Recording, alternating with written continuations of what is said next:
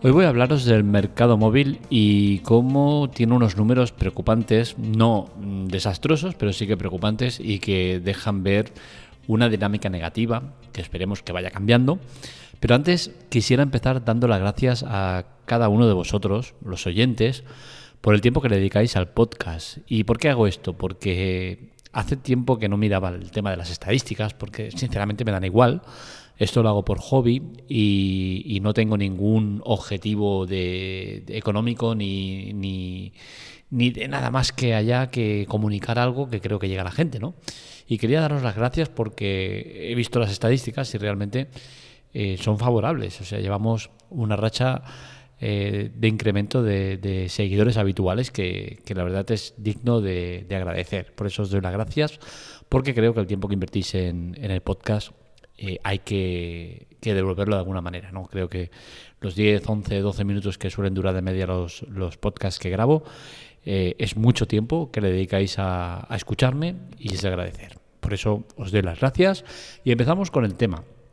El tema de, del mercado móvil. La verdad es que los datos de la empresa Canalis, que es una habitual en este, en este tipo de, gráficos, eh, pone un panorama un poco complicado.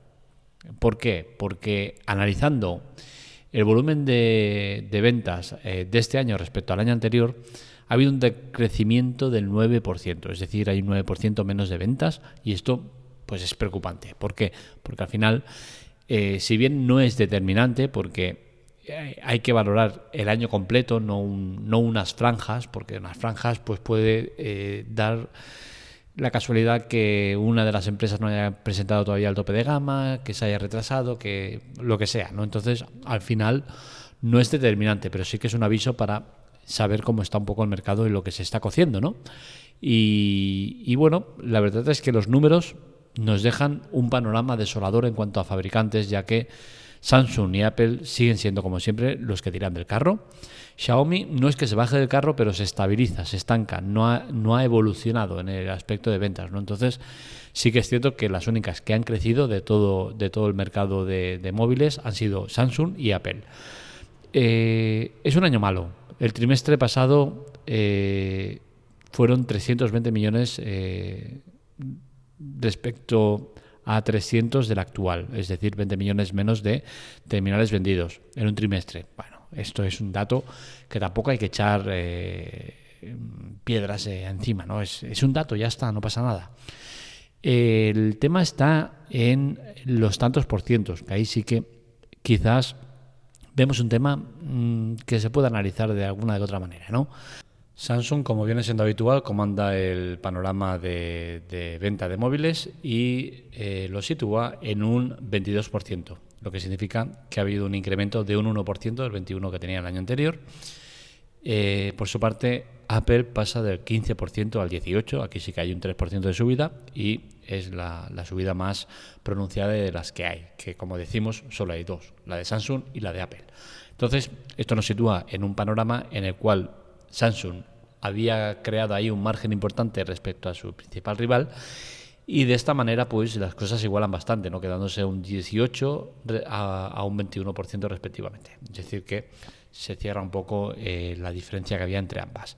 Xiaomi se estanca, es cierto, se estanca, pero no es mal resultado. ¿Por qué? Porque al final el líder del mercado chino, que es el tercero en discordia, pues se queda en tierra de nadie, con un 14%, que es la misma cuota de mercado que tenía el año anterior.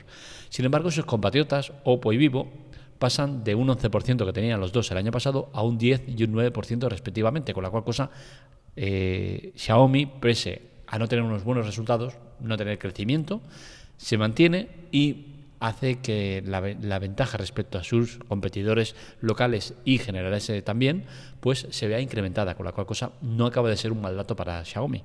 Es cierto que el no mejorar tus números del año anterior se puede interpretar como algo malo, pero al final yo creo que no es malo por el tema ese, ¿no? Porque los demás han descendido, con la cual cosa, cuando la, dinámica general es mala de bajar y tú al menos te estabilizas, estás estable, pues es buen resultado, pese a que entiendo que internamente no lo vean así. Esto puede cambiar mucho, como digo, y es que tenemos presentaciones por, por salir tenemos el año entero por cerrar y es que al final a mí lo que me interesa es el año entero. A mí el tema de, las eh, previsiones y todas estas historias me, importan tres narices, no me interesa. Entonces, al final eh, creo que, que el que debe estar preocupado con la situación es Samsung, que es la que, pese a tener un incremento pequeño, pero incremento, es la que ve cómo su principal rival Apple se le acerca peligrosamente. Y si tenemos en cuenta que el año que viene va a haber la guerra de procesadores en el cual Apple teóricamente va a tener ventaja respecto al resto porque es el único que va a tener procesadores a 3 nanómetros, pues vemos una situación que puede derivar en que Apple, si bien no vaya a recuperar el, primer puesto porque es difícil, está lejos, sí que quizás eh, va a pisarle ya mucho los talones a Samsung. Y es que recordemos que este año Apple está registrando unos malos datos del, eh, iPhone 14, que es su principal eh, producto de ventas, en favor del, iPhone 14 eh, Pro, que es el que se está quedando con el mercado y más este año con la cagada que ha metido Apple de meter el 14 como el 13, que no ha mejorado nada. ¿no? Entonces, eh, bueno, puede ser una buena estrategia de mercado porque van a conseguir muchos más ingresos. Antes la gente tiraba más por los iPhone, por ejemplo, el 13, que no por el 13 Pro o estaba repartido, ¿por qué? Porque había mucha gente que no podía llegar al precio del, del, Pro, con la cual cosas se quedaban en el normal. Este año, el que haya querido tener un iPhone ha tenido que ir al Pro sí o sí, porque el 14 es que no vale la pena invertir en el 14 teniendo el 13. Así que veremos si la estrategia de mercado le sale bien o le sale mal, porque puede salir bien en cuanto a que la gente haya tirado al 14 Pro o puede salir mal en cuanto a que la gente del 13 que se iba a cambiar al 14, pues no lo haya hecho porque haya dicho, oye, nos esperamos un año y compramos el 15 si mejora, porque pasar del 13 al 14 era absurdo. Veremos cómo sale la cosa. De momento se sabe que en cuanto a ventas, la cosa ha ido floja. De hecho, Apple ha bajado la producción del 14, con la cual cosa esto no sabemos si será una lectura positiva porque esa gente se ha ido al 14 Pro o si significa que han quedado estancados y esperar un año, que es lo que yo haría, desde luego. No me gastaría dinero en el 14, ni mucho menos en el 14 Pro que, se va de madre en cuanto a precio. ¿no? Así que veremos por dónde van los tiros. Lo que sí que se sabe hasta el día de hoy es que tenemos un mercado decreciente, 9% eh, de pérdida respecto al año pasado y veremos al acabar el año si se recupera este 9%, que es difícil porque un 9% es un tanto por ciento elevado. Pero al menos a ver si se recupera un poco y acaba siendo un año malo, pero sin unas pérdidas exageradas. Hasta aquí el podcast de hoy. Espero que os haya gustado. Este y otros artículos los encontráis en lateclate.com. Para contactar con nosotros, redes sociales, Twitter, Telegram, TikTok y demás en arroba lateclatec y para contactar conmigo en arroba marmelia. Os recuerdo el tema de colaborar, es importante chollos y ayuda, en las notas del episodio lo tenéis.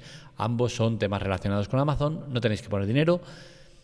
El vendedor tampoco, el dinero sale directamente de Amazon y nos ayuda a mejoras de la web, servidores más potentes, plugins de pago y todo lo que hay que hacer que a veces no se puede. ¿no?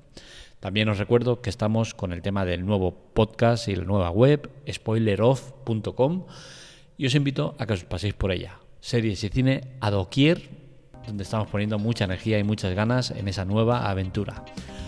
Lo dicho, un saludo, nos leemos, nos escuchamos.